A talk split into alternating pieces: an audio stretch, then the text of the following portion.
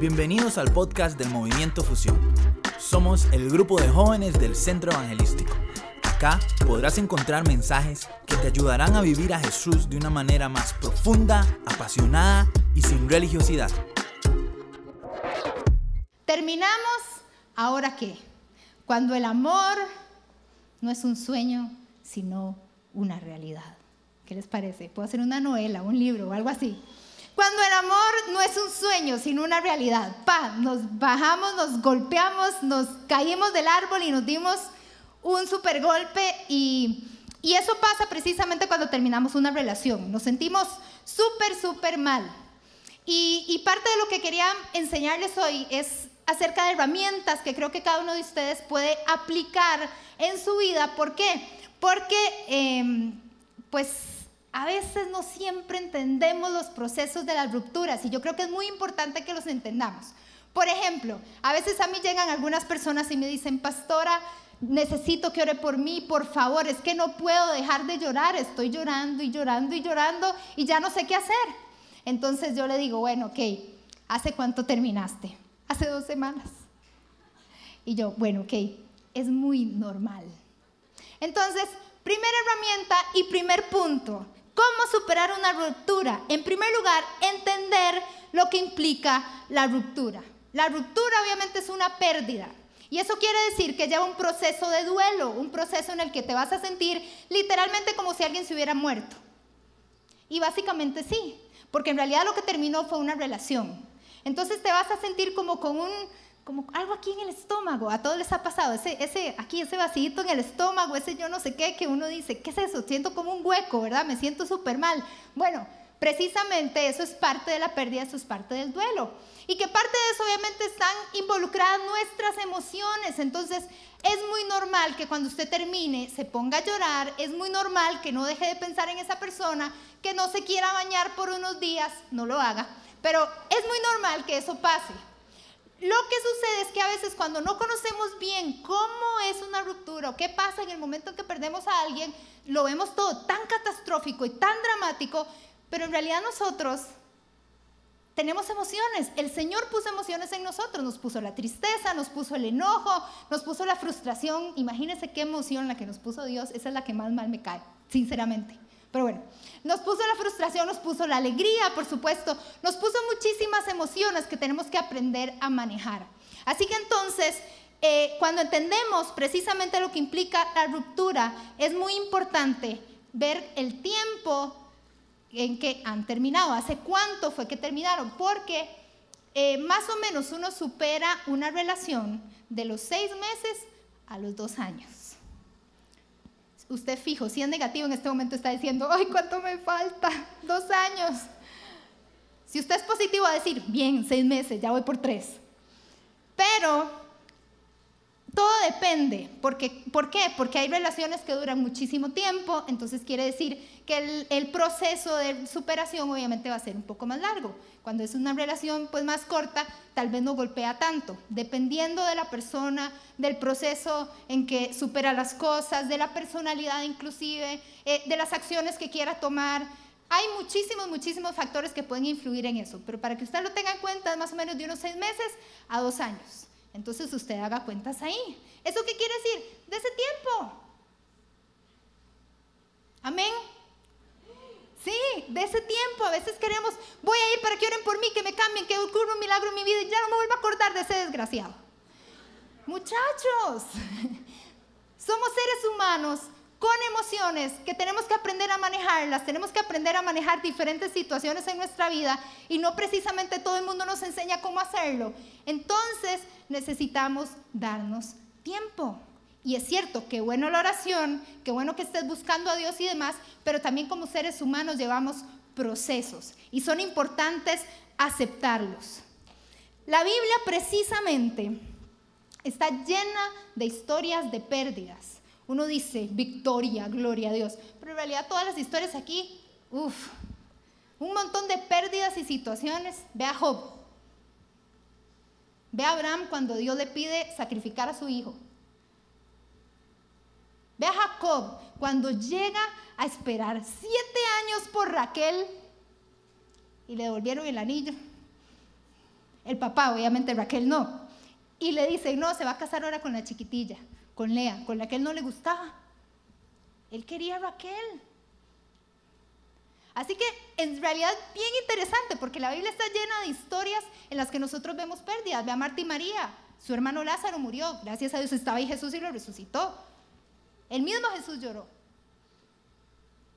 La Biblia está llena de situaciones adversas y por eso es importante que también nosotros la leamos para que entendamos qué papel tiene Dios en eso. ¿Qué es lo que hace Dios en medio de mis pérdidas, de mis situaciones, de mis dolores, de aquello que hay en mi corazón? Porque es importante verlo a través de los ojos de nuestro Creador, a los ojos de nuestro Dios. Obviamente, todo depende, como les dije, de cada persona. Cada persona lleva un proceso distinto. Tenemos que aprender a conocernos a nosotros mismos para poder llevar el proceso adecuado. En segundo lugar, el segundo consejo, este es difícil, vivir de la realidad y no de fantasías. Por favor, no viva de fantasías. Yo he escuchado gente que me dice, pastora, terminamos, pero es que él me ama, nada más que no lo sabe. Ok. claro, no, yo en el momento hago cara de normal, pero por dentro estoy, ¿what? No, no, no es cierto. Pastora, espérese, él ahorita se va a dar cuenta que sí me ama. Él ahorita se va a dar cuenta la persona que perdió. Y sí, vos sos súper valioso, obviamente. Todos dicen amén. Bueno, los que no se quieren no dijeron. Todos somos valiosos y es importante. Pero a veces empezamos a fantasear, empezamos a decir, por la misma negación, nos duele tanto haber perdido una persona que empezamos a decir, no, no, no, es que ahorita está equivocado, oye, es que ha sufrido tanto. Paz, usted no tiene idea, vea, todas las novias que ha tenido le han dado vuelta. Todos los novios que ha tenido le han dado vuelta, por eso, por eso le cuesta amarme. Muchachos, están fantaseando cuando hacen cosas así. Les estoy dando una inyección de realidad que yo sé que no es fácil, pero yo estoy segura que el Espíritu Santo va a hacer la obra y lo que Él puede hacer que yo no puedo hacer. Yo lo que hago es darles a ustedes realidades y verdades, porque dice la, la palabra de Dios que donde está el Espíritu de Dios, allí hay libertad y que la verdad precisamente nos hace libres. Ya todos sabemos que la verdad es Jesús, la verdad es Cristo, pero también toda verdad nos trae libertad. Es un principio, toda verdad nos trae libertad. Así que déjese de fantasías, empieza a pensar y decir, bueno, ok, tengo que caer en la realidad. La verdad es que Daisy tal vez me dejó de amar. La verdad es que sí, tal vez no es que porque todo el mundo le ha dado vuelta, tal vez es el, pretexto que él me pone. Simplemente se está perdiendo de alguien como yo. Pero se la tiene que creer, por favor. O sea, en serio, se la tiene que creer. Más adelante vamos a hablar de eso. Es muy importante que decidamos si el dolor va a ser útil o no. Porque cada vez que eh, tenemos una ruptura, una pérdida, ya sea de una amistad, ya sea de una relación de pareja, alguien también que perdimos eh, físicamente, o sea, alguien que murió, obviamente necesitamos aprender de ese dolor y decidir si ese dolor va a ser útil o va a ser inútil. Porque si decidimos sufrir toda la vida, pues obviamente ese es un dolor inútil. Pero el dolor útil precisamente nos lleva a crecer, nos lleva a aprender, nos lleva a ver más allá de donde hemos visto hasta el día de hoy. Y esa es precisamente la idea. Ahora, eso cuando se trata de relaciones iguales. Aprovecho esto porque quiero hacer como un paréntesis. Porque a veces hay situaciones, por ejemplo, de adulterio. Entonces, tal vez vos sos soltero, sos soltera y te metes con alguien casado. Y eso es un, iba a decir una palabra, pero puede ser que en otros países se llama la palabra, entonces mejor no lo digo así. Pero puede ser un problemón.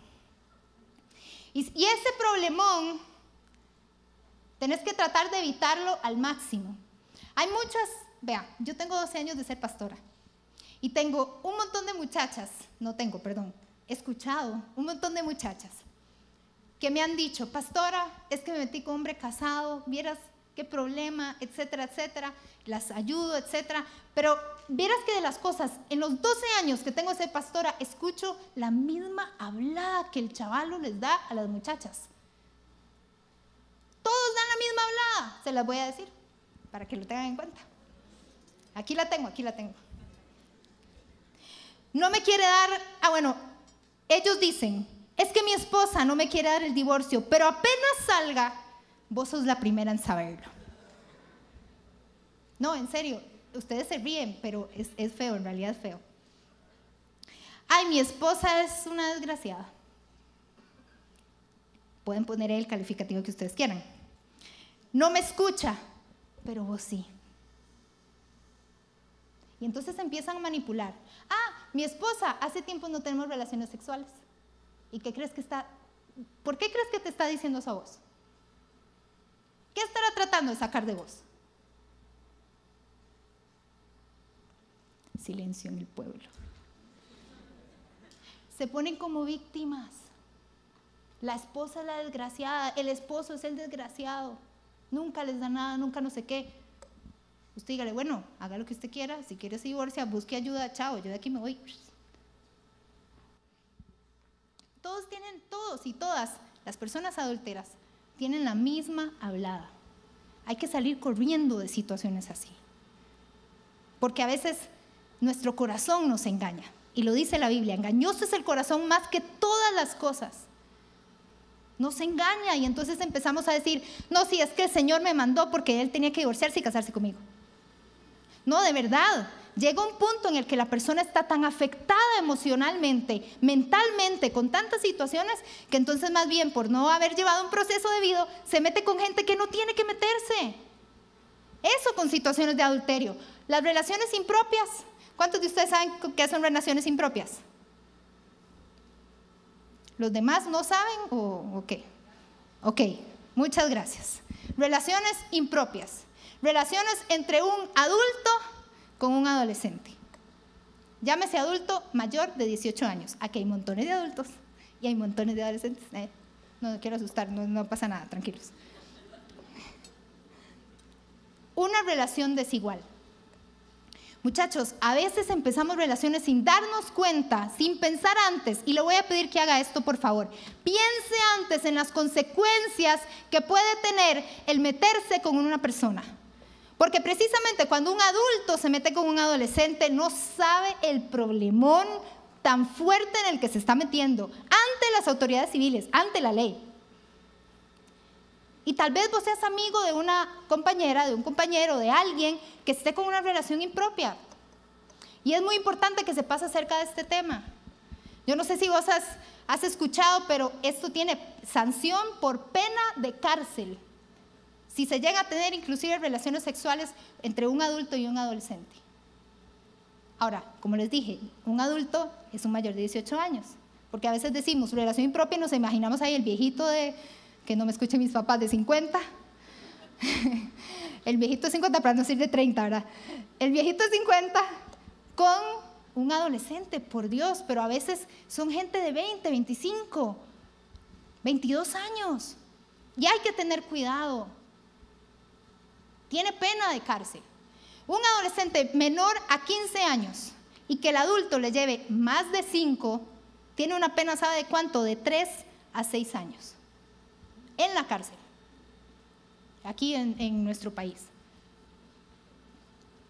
Una persona que tiene de 15 a 17, si el adulto le lleva más de, 6, de 7 años, tiene una pena de 2 a 3 años. Y si la persona es familiar, o es de confianza o tiene cierta autoridad sobre esa persona, llámese autoridad, cualquier tipo de autoridad, ¿sabe cuánto? De 4 a 10 años de cárcel. Entonces, yo creo que mejor pensar bien en las consecuencias. Amén. Bueno, ya hice ese paréntesis acerca de las relaciones que no debemos de tener. Cuando vivimos en la realidad y no en la fantasía, una de las cosas que deberíamos hacer, ¿sabes qué es? Hacer una lista. Puedes hacer una lista acerca de la relación, lo bueno y lo malo. Y entonces empezás a escribir ahí, ok, lo bueno de esta relación, eh, nos llevamos bien, este, lo malo de esta relación, eh, no sé, eh, es un codo, no, no sé, estoy, estoy bateando ahí.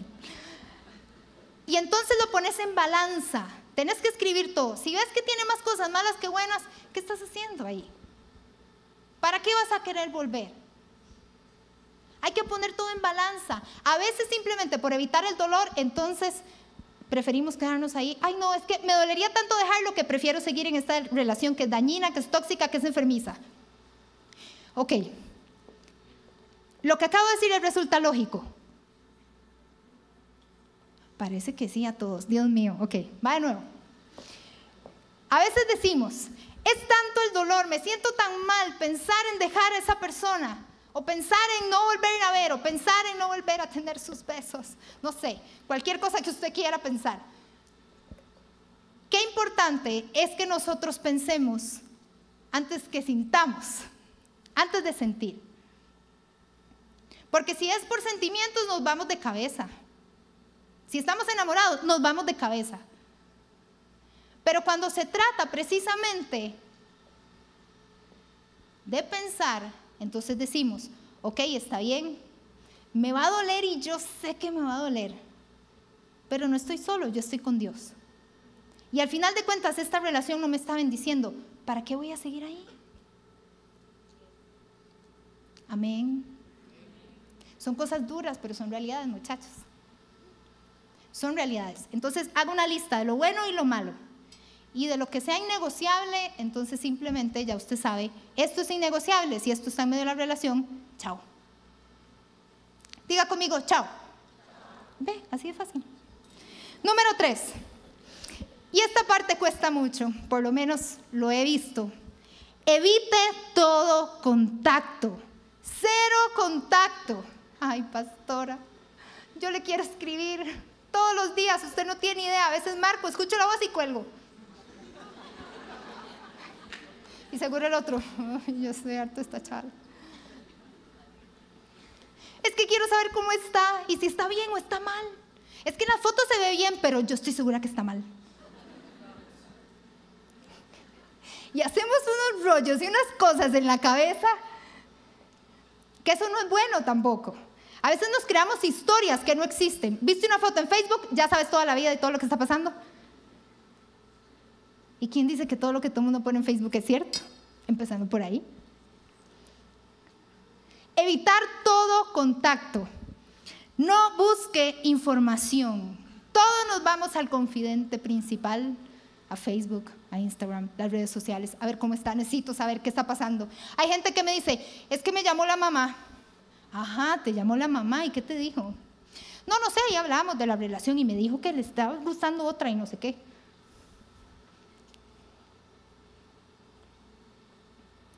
Busca amigos, busca familiares, les pregunta acerca de cómo está. Muchachos, lo mejor es no saber cómo está. En serio, por tu corazón, por tu mente, por vos, tu persona, lo mejor es saber, es no saber cómo está. Es que él tenía tantos problemas, vieras todos los problemas que tiene en su casa. Él puede buscar ayuda. Ella puede buscar ayuda. Amén. Hay mucho silencio, no me gusta, no me gusta. Escuchemos un problema. No, escuchemos, escuchemos algo aquí, es muy importante. Escuchemos algo acerca de lo que a veces, tal vez algunos, tal vez, espero que a algunos de ustedes les pase. Porfa, pongamos mucha atención. Me soltaste, me soltaste necesitaba aferrarme. Apostaste, me obligaste a buscar en otras partes amor. Me soltaste, me soltaste cuando más necesitaba aferrarme. Apostaste, me obligaste a buscar en otras partes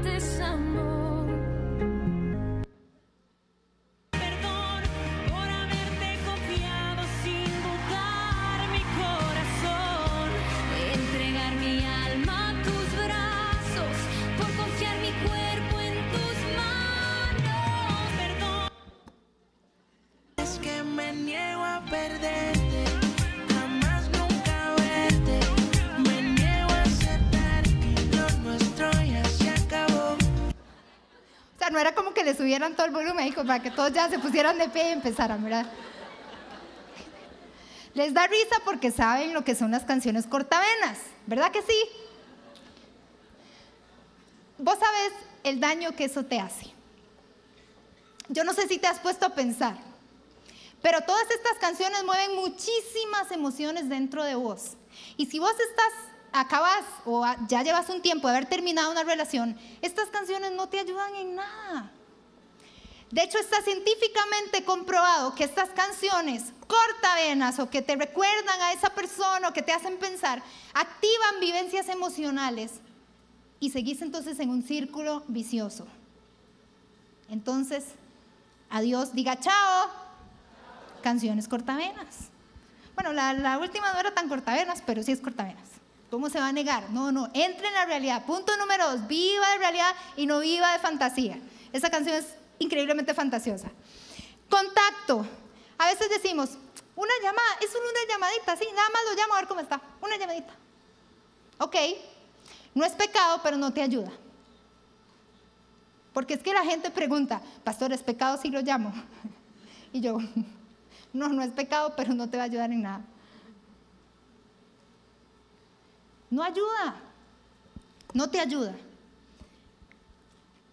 Y precisamente cuando queremos estar en contacto con esa persona, escuchándola, viéndola, etcétera, etcétera, ¿sabe qué es lo que estamos buscando, muchachos? Alivio.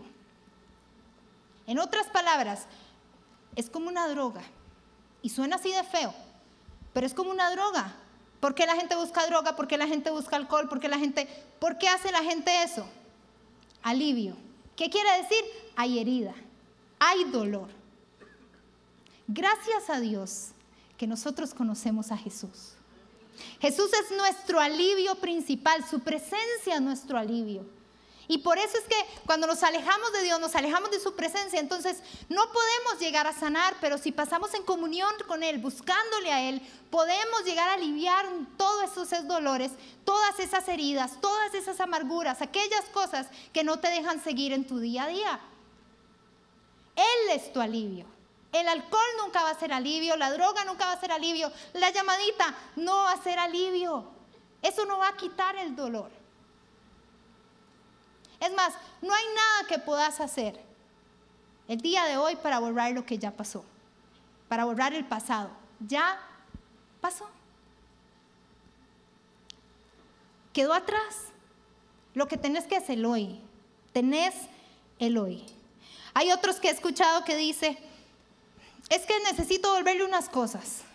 Ay, necesitas devolverle unas cosas, ajá. ¿Y con quién lo vas a mandar? Ah, no, no, es que no tenemos a nadie con quien mandarlo, yo se lo voy a llevar. Ajá. ¿No hay otra forma de mandarlo? No, solo yo puedo. Ah, ok.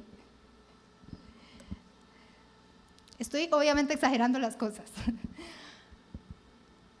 No busquen, o sea, busquen devolverle las cosas que le pertenece, por supuesto. Tal vez usted tiene esa suéter con esa colonia o ese peluche, no sé, lo que sea, ¿verdad? Que tiene el olor de la persona. Devuélvaselo, por favor, ya no esté con eso más, porque volvemos al punto, todo eso activa todas las vivencias emocionales y entonces nunca vas a salir de ahí. Y la idea o lo que yo estoy tratando de darte hoy es, salga de ahí. Empezando hoy. Empecemos hoy. Devuelva las cosas con alguien más. Usted no tiene por qué verla o por qué verla. Devuélvalo con alguien más. Otro que he escuchado. Es que vieras que necesito llamarle. ¿Usted qué opina? Es que vieras que como él estudió medicina y yo hoy estoy resfriada, necesito que me diga cuáles medicamentos debo tomar. ¿En serio? Y entonces digo, ah, ok, no conoce ningún otro médico, doctor. No, solo a él. ok. Mira, me han contado que esta y le doy el, es muy buena. Listo, tómate eso. Eso pasa. ¿Saben por qué? Porque tratamos de ver qué podemos hacer para verlo y nos volvemos irracionales. Por eso es importante que tengas amigos, que eso viene más adelante, pero que tus amigos precisamente te entren en razón y te digan, no necesitas llamarlo, no lo llames, no le lleves eso, es más, yo se lo llevo, yo se lo voy a llevar. Un buen amigo haría eso. Y si le pregunta, ¿y cómo está? Cuénteme cuando le volvió. No, no te voy a decir nada. Qué mal amigo que sos. Soy buenísimo amigo. Entonces ahí es donde viene mi cuarto, mi cuarto punto. Apóyate en tus amigos, en familiares, en la iglesia. Dice Proverbios 17, 17, en todo tiempo ama quién? El amigo. ¿Y es como un qué?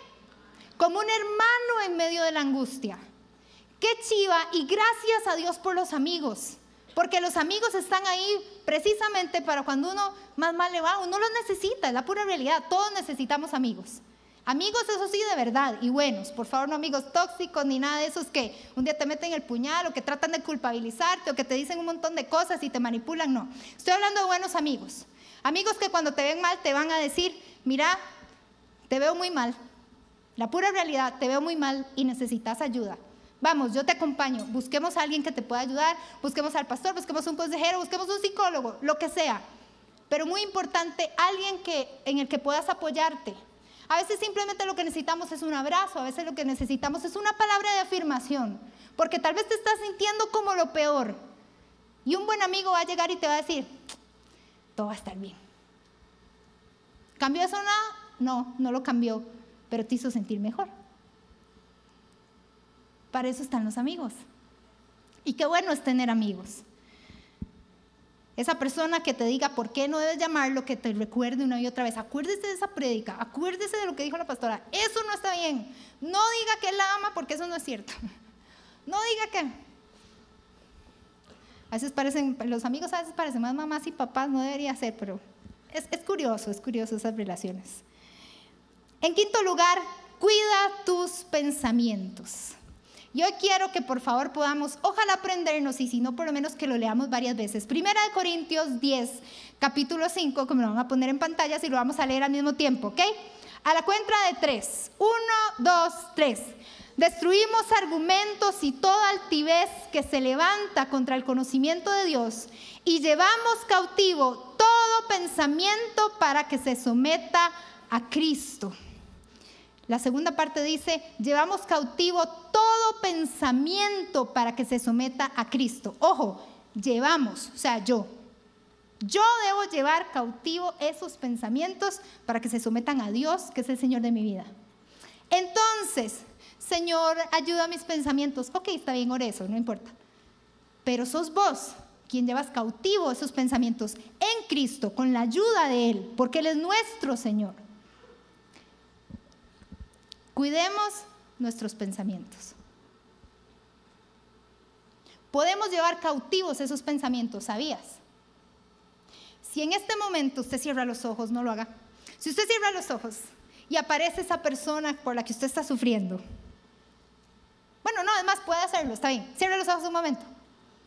Los que están sufriendo, los que no pueden los ojos abiertos o lo que sea, o a darle la palmadita al amigo, como yo te entiendo, no sé. Usted cierra los ojos, lo puede ver, la puede ver. Véalo por un momento, con los ojos cerrados. Imagíneselo. Ok, cambie ese pensamiento por otro. Cámbielo por otro, cualquier cosa, no sé, la silla, el emoji, lo que sea, la guitarra, la canción que estamos cantando ahora, cámbielo, cámbielo, cámbielo. ¿Lo pudo hacer? Hay alguien que, porfa, aunque sea uno ahí, que me diga, sí, yo pude. Ok, los que gritan no entiendo, pero está bien. ok. Podemos reemplazar los pensamientos. ¿Vos sabías eso? Podemos reemplazarlo o podemos eliminarlo. ¿Y cómo lo podemos reemplazar? En lugar, en el momento en que viene ese pensamiento, y esto aplica para todo, no solo para la persona que amas o la persona por la que estás sufriendo, qué sé yo, es- aplica para todo. Si viene un pensamiento que sabes que es inadecuado, que no te ayuda, que no te edifica, entonces cámbielo, reemplácelo por otro. Y eso es una práctica, dice, dice la Biblia, no, yo iba a decir, dice la Biblia, la práctica hacia el maestro. Sí, ustedes me entienden. La práctica hacia el maestro. Entonces, tenés que practicarlo. Cada vez que venga un pensamiento negativo, reemplácelo, cámbielo. ¿Y sabe qué es lo mejor? Hacerlo con la palabra de Dios. Entonces, usted vuelve a 1 Corintios 5, 10, que dice, y llevo cautivo todo pensamiento para que se someta a Cristo. Y llevo cautivo todo pensamiento para que se someta a Cristo. ¿Puedes decirlo conmigo otra vez? Y llevo cautivo. No, pero todos al mismo tiempo. Una, dos, tres. Ve, ya se sabe un versículo. Y si no, por lo menos con Jesús lloró, no sé. Hay unos que tal vez no se saben. O Juan 3.16, la mayoría de nosotros conocemos Juan 3.16. Viene ese pensamiento y lo cambia, porque de tal manera Dios al mundo que ha su hijo unigénito. Dios te va a entender. Yo pienso que a veces Dios también se ríe con nosotros y vacila. No es un amargado ahí, todo molesto, no. Él es muy divertido también. Y es chido conocerlo en esa área. Reemplazarlas o eliminarlas. A veces decimos, todo me recuerda a Él. Esta plataforma me recuerda a Él. y uno. Esa luz me recuerda a Él porque fue como un día que, que vi una luz cuando estaba a la par de Él. Ese pajarito que es de ese color rojo, igual a, a una camisa que Él tiene roja. ¿Sabe qué está tratando de hacer su mente? De mantenerlo vivo ahí. Entonces dígale, mente, sométase, cálmese. Ese pajarito es un pretexto. Esa plataforma es un pretexto. Esa luz es un pretexto. Ya. Y usted mismo empieza, si tiene que ser usted su propia, así, su, no sé, su propio coach, su propio motivador, eh, su propio psicólogo, terapeuta, pastor, lo que sea que usted necesite, usted, usted dígale y háblele a su mente. Y háblese a veces a usted mismo. Yo sé que puede parecer loco, pero es importante que lo hagas. Porque a veces no todo el mundo va a estar ahí para decir, hey, ya, ese pensamiento, eh, ese pensamiento. No. Además, qué, qué triste, ¿verdad? Que alguien venga y le diga uno eso. Pero hablarnos a nosotros mismos, eso también es importante. Y llevar obviamente cautivo todo pensamiento a la obediencia de Cristo. Distracciones, importantísimo. Cuando sentís que ya no podés, que es que lo querés llamar, que es que eh, querés verlo, querés hablarle, no puedes dejar de pensar en ella, distráigase. Váyase y se mete en Netflix y busca una serie. Que no sea de amor, por favor.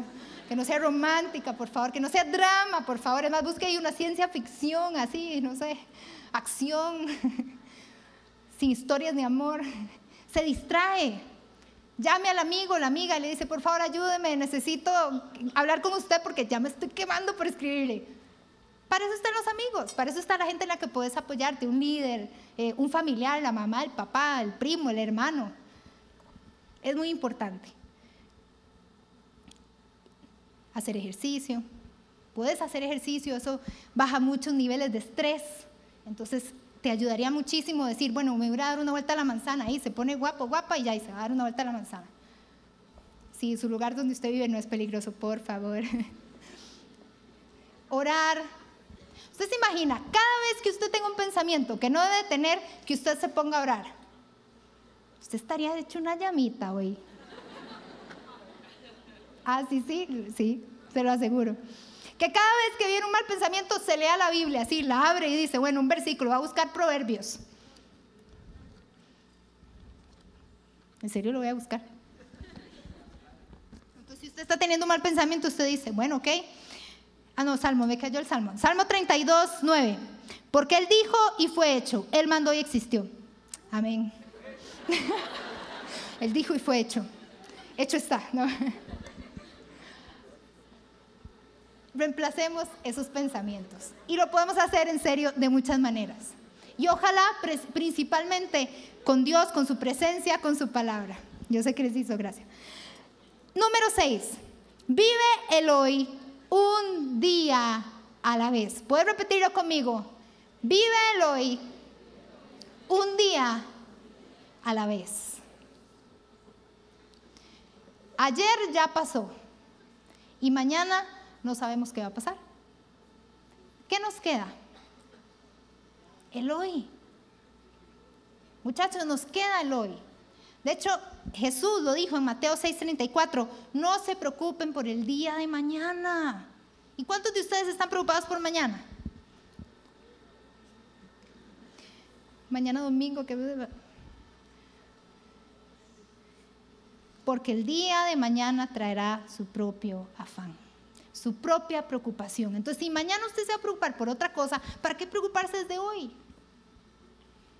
No ande, no viva preocupado, sonría, piensa en cosas bonitas, piensa en lo lindo que es Dios con usted, de lo mucho que Él le ama, de lo mucho que Él quiere hacer a través de su vida, del propósito por el cual Él te creó, del propósito por el cual te trajo a esta tierra. Hay tantas cosas buenas en las que podemos pensar y nos ponemos a pensar en lo malo, en lo negativo, en lo feo. No estoy hablando de vivir de la realidad, hay realidades que tenemos que enfrentar, situaciones que tenemos que enfrentar. Es parte de nuestra madurez y de nuestro crecimiento.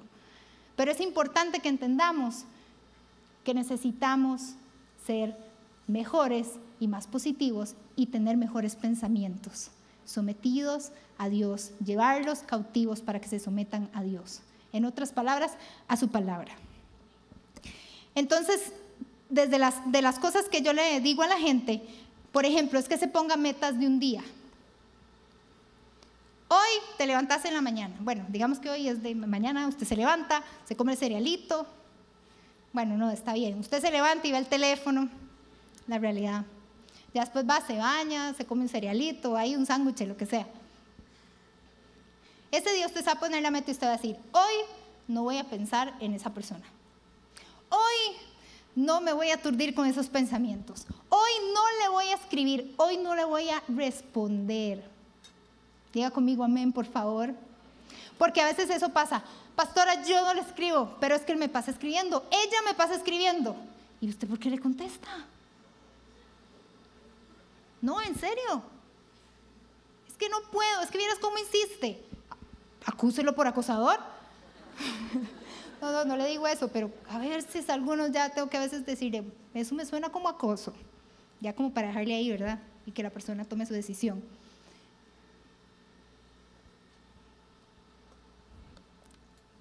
Metas de un día. Hoy no lo voy a llamar, hoy no le voy a responder. Vea, un día no es nada. A uno, obviamente, la persona que está herida o lo que sea, se le hace eterno, pero un día no es nada. Entonces no diga, ok, voy a dejar de hablarle hoy, voy a eh, ver si dentro, de tres meses o de toda la vida ya no lo voy a volver a hablar. Cuando uno piensa en toda la vida, uno no lo va a lograr. Jamás uno no lo logra. Pero si uno va día a día, un día a la vez, uno dice, hey, hoy lo logré, me merezco algo, me voy a comprar un helado. Sí, se da un premio. Hey, hoy no le contesté, seis llamadas perdidas, 80 mensajes de WhatsApp. Y todos sin querer se me metí el dedo y se me leyeron todos. Y quedaron ahí con las dos chunchitas azules. Sí, como que se me, olvidaron los términos. Las dos, lo dejé en visto. El check, muchas gracias. El doble check azul. Todos necesitamos ponernos metas de un día con aquello que nos duele, con aquello con lo que estamos lidiando. Y cuando lo vayamos superando, en serio, démonos un premio, digamos, ay, hoy me voy a ir, no sé, las chiquillas, alguna ahí, ay, me, voy- me a ir a hacer las uñas. O alguien, me voy a comer un helado, o el otro, ay, me voy a ir al cine solo, sin nadie, que no me molesten. Váyase al cine solo, sin nadie, que no le moleste. Qué chiva, y se come todas las palomitas. Yo voy a hacer eso un día. que no me escuche Esteban. Avanza aunque sea poco a poco. A veces sentimos que damos tres pasos y hicimos súper bien, pero algo pasó y ay, no sé, no sé qué pasó y lo llamé, lo vi, le hice cara, lo saludé, lo que sea. Ok, bueno, tal vez dos. Pero ya diste uno. Entonces, el día siguiente tal vez, ok, das dos pasos. Y luego, ay, me devuelvo. Pero ya llevas dos. Y así es en toda nuestra vida, aún en nuestra vida cristiana. Hay momentos donde sentimos avanzar tres, cuatro, cinco pasos, diez pasos, y bueno, algo pasó y nos devolvimos unos tres. Pero ahí quedaron siete. Ya eso es un avance. Lo que pasa es que a veces decimos, ay, no, digo, ok, di diez, me devolví tres, ay, no, ya para qué. Y nos devolvemos, y uno así como, ¿sabes? No se devuelva. Madure.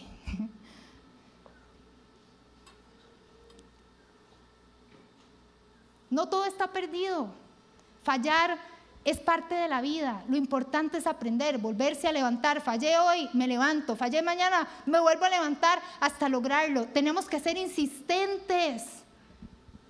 Seguir, seguir, seguir, seguir, seguir, porque Dios nos da la fuerza para poder hacerlo.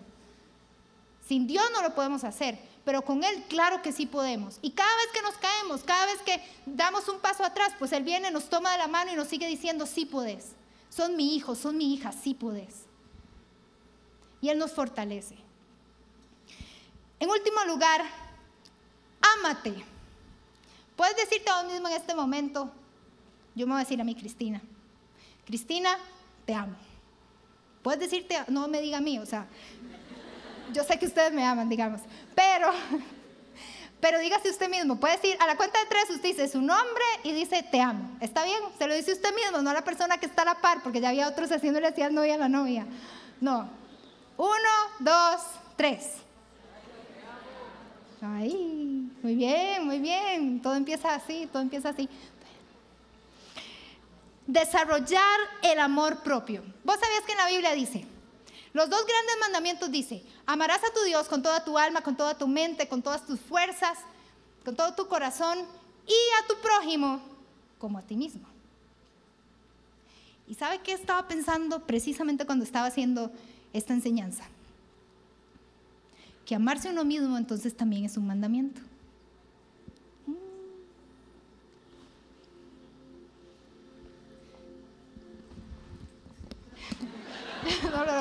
Todavía no, yo te aviso, yo te aviso, sorry, sorry. Es también un mandamiento. Tenemos que aprender a amarnos a nosotros mismos, muchachos. El amor propio se desarrolla. Y cada día, así como les enseñé lo de los pasos, así vamos igual con el amor propio. Algo pasó, la autoestima se nos bajó otra vez, hicimos una tontera que no teníamos que hacer, no sé, va de nuevo. Hasta llegar a amarnos. Si Dios nos ama, ¿cómo no vamos a amarnos nosotros a nosotros mismos? Si Dios nos acepta, ¿cómo no nos vamos a aceptar nosotros? Si Dios nos cuida, ¿cómo no vamos entonces a cuidarnos nosotros? El amor propio es increíblemente importante. Si vos no te amás, no vas a poder amar a los demás. Si no te amas, obviamente de una manera sana, no estoy hablando de ser un ególatra y solo yo existo y solo yo soy importante, solo yo soy digno de ser amado. No, no, no, no, no. No se trata de eso. Se trata de saber que Dios me ama y que tengo dignidad y que, te, debo y que los demás también me den respeto. Yo me amo y que los demás tal vez digan, uy, tal vez no se aman igual. Es importante amarnos. Dios nos dio la dignidad. ¿Sabes que la dignidad es un regalo que Dios nos dio? Y no solo un regalo que Dios nos dio, la dignidad es un derecho. Estás en tu derecho a ser una persona digna, sos hijo e hija de Dios. De un Dios que es digno, de un Dios que es soberano, de un Dios que es poderoso. Hay mucho más en vos de lo que imaginas. Pero tenés que creértela. Hay muchas cosas que tal vez alrededor te dicen precisamente que no sos digno, que no tenés valor, mensajes, presiones sociales, la familia, amigos, con quién terminaste. Pero lo más importante es lo que piensa Dios y lo que piensa uno de uno mismo. Porque si estás muy, eh, para vos es muy importante lo que piensen los demás de vos, eso te va a comer. Créame, eso te va a comer. Y cuando te das cuenta, estás con tu autoestima destrozada. ¿Por qué? Porque estás confiando en lo que los demás dicen de vos y no de lo que Dios dice de vos y lo que vos debes de pensar acerca de vos mismo.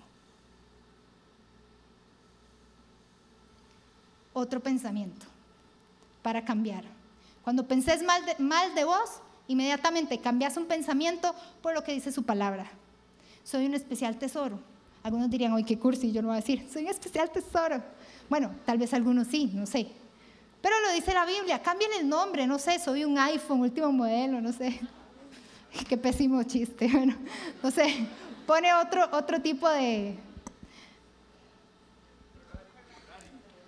Soy un Ferrari, no, con los memes que hay. Qué bárbaro, Beto. Beto, sos un Ferrari. Ok. La dignidad. Otra cosa acerca del amor propio, no te humilles.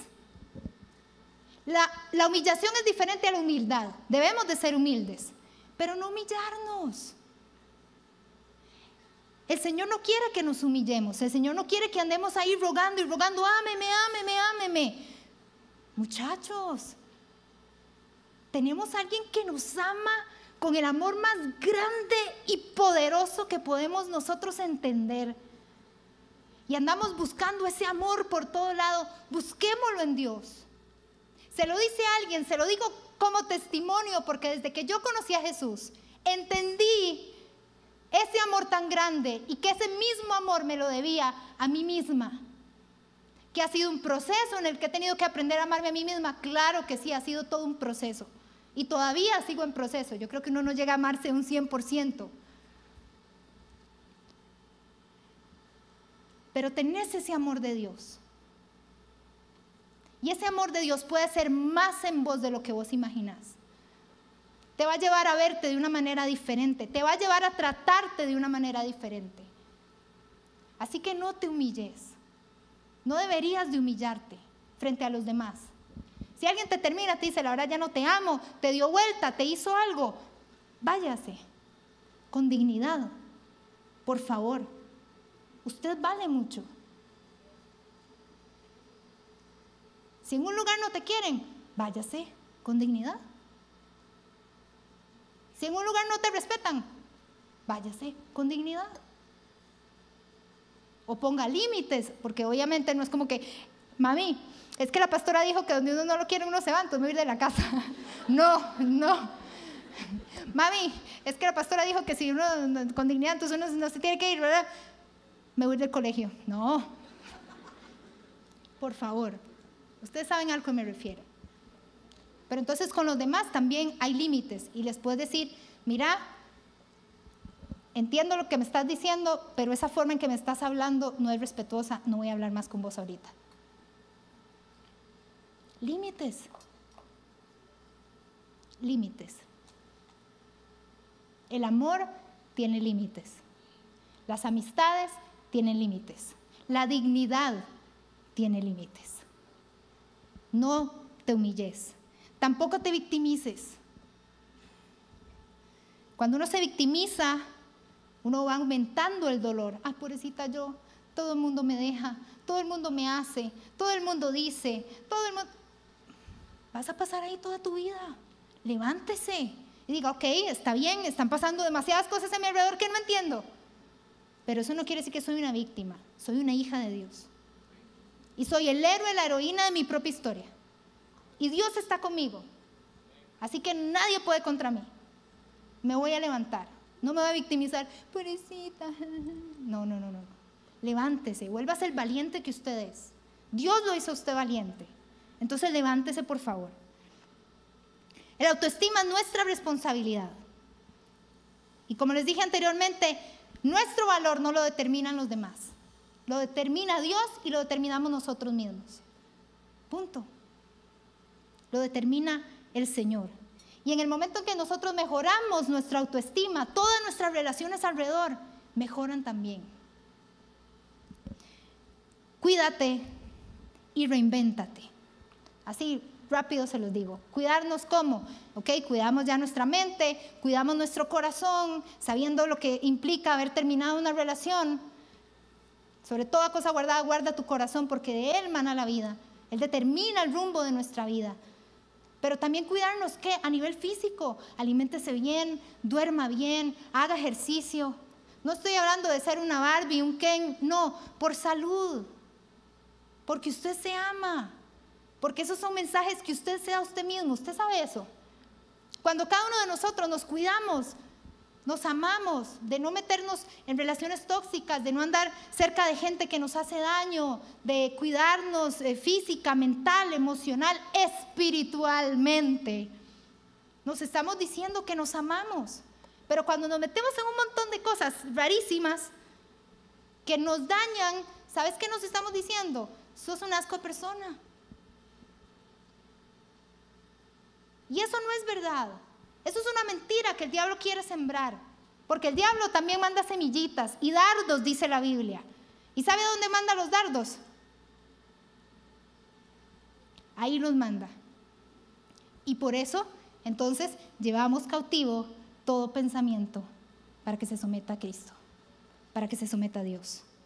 Y por supuesto, reinventarse, importante saber que creciste y qué aprendiste. Cómo nos llevar una relación a futuro, qué tipo de persona no querés tener en tu vida, eh, qué cosas mejorar, porque también nosotros necesitamos mejorar. ¿Qué aprendiste? ¿Qué has aprendido? Ponete a pensar eso. ¿Qué aprendiste de esa relación dañina? ¿Qué aprendiste de esa situación? ¿Qué aprendiste de ese noviazgo que tal vez no fue caótico, pero la verdad no estuvo bien o terminamos y listo? ¿Qué aprendiste? Siempre es importante, importante aprender. Ahora sí, momento espiritual, por favor. ¿Cuál es el papel de Dios en todo esto? Pongámonos en pie porque imagino que ya van de estar un poco cansados. Se puede mover un poquitito.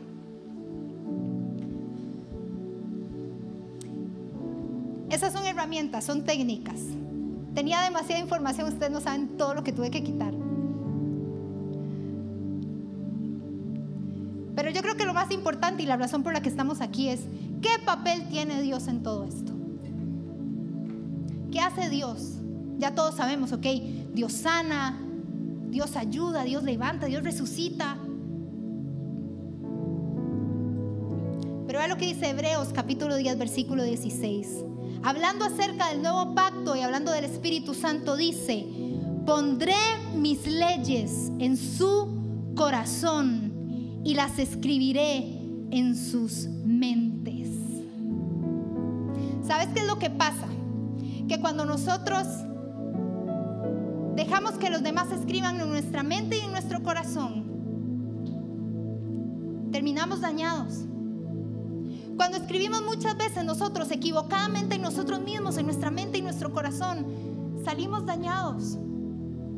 Pero cuando dejamos, permitimos, buscamos que sea Dios quien escriba en nuestra mente y en nuestro corazón, es Dios quien nos guía. Es Dios quien nos aleja de quien nos tiene que alejar. Es Dios quien nos va dirigiendo, va dirigiendo nuestros pasos. Es Dios el que hace. ¿Y sabe con qué escribe Dios? No hay truco, no hay fórmula mágica. Pero con esto, muchachos, con esto es que escribe Dios en nuestra mente y en nuestro corazón. Si vos dejas de leer esto, los demás van a escribir, las circunstancias van a escribir. Esto es lo que tiene que escribir en tu vida y en tu corazón. ¿Y sabe qué dice la Biblia acerca de esto? Termino con esto, Hebreos 4, 12 al 13 y 2 Timoteo 3 del 16 al 17. Ciertamente la palabra de Dios es viva y poderosa y más cortante que cualquier espada de dos filos. Penetra hasta lo profundo del alma y del espíritu, hasta la médula de los huesos y juzga los pensamientos y las intenciones del corazón. Ninguna cosa creada escapa a la vista de Dios. Todo está al descubierto, expuesto a los ojos de aquel a quien hemos de rendir cuentas. Toda la escritura es inspirada por Dios, es útil para enseñarnos lo que es verdad y hacernos ver lo que está mal en nuestra vida. Nos corrige cuando estamos equivocados y nos enseña a hacer lo correcto. Dios la usa para preparar y capacitar a su pueblo para que haga toda buena obra. Muchachos, esta es la esencia de Dios. Esto es Dios. Espero darme a entender con lo que estoy diciendo. Dios hoy quiere escribir en tu mente y en tu corazón. Pero necesitas enamorarte de tu palabra. Más te vale enamorarte de su palabra. Si no quieres seguir con relaciones que al final no te van a llevar a nada, que no te van a bendecir y que van a terminar dañándote, necesitamos que Dios escriba en nuestra mente y en nuestro corazón.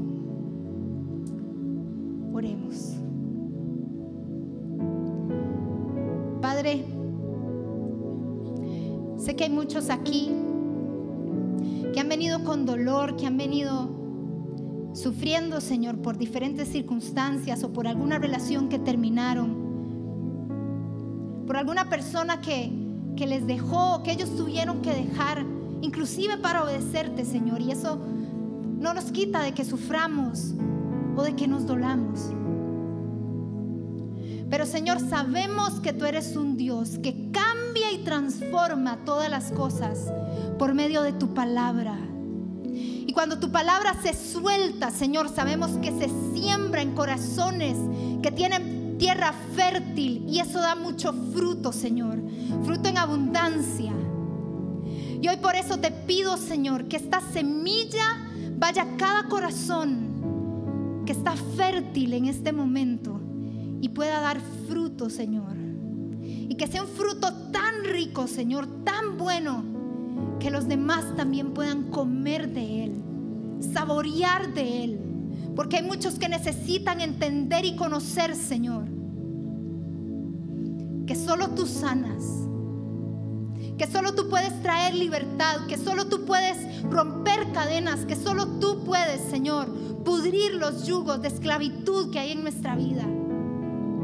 Esas cosas enfermizas, dañinas, diabólicas, Señor. Solamente tu preciosa palabra las puede limpiar y el poder de tu Hijo en la cruz. Y hoy declaro tu poder en cada corazón, Señor, obrando en este lugar. Hoy declaro yugos que en el nombre de Cristo Jesús se pudren hoy, lo declaro una vez más. Y que tu Espíritu Santo empiezas a operar corazones, empiezas a operar mentes, que rompes toda ligadura, toda atadura en el nombre de Cristo Jesús. Simplemente lo tienes que creer vos que estás ahí y sabes que estás atado a nivel emocional, a nivel sexual, a nivel mental.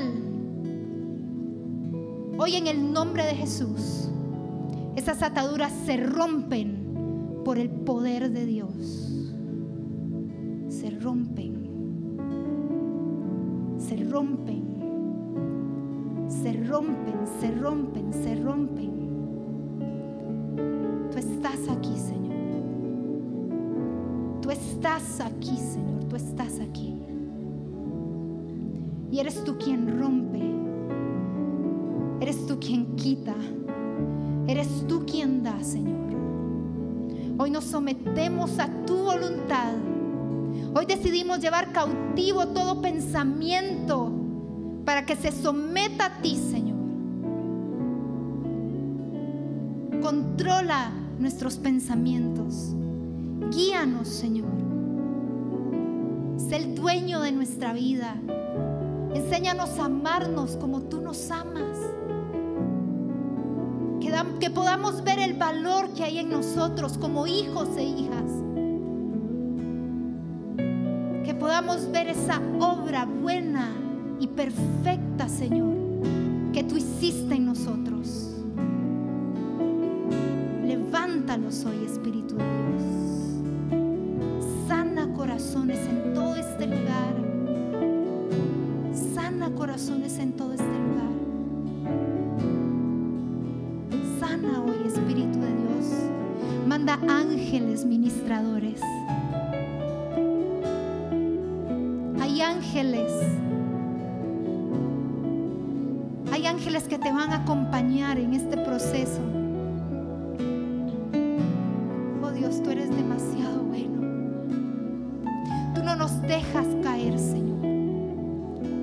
nos dejas caer, Señor. Tú nos levantas una y otra vez si es necesario. Tú no nos dejas caer, Señor. Hay ángeles que irán contigo y te acompañarán a superar cada pérdida. Porque Él es un Dios bueno. A Él le importas. Él te ama. Padre, que todo lo que has hecho en esta noche quede sellado por el poder de tu Espíritu Santo. En el nombre de Cristo Jesús.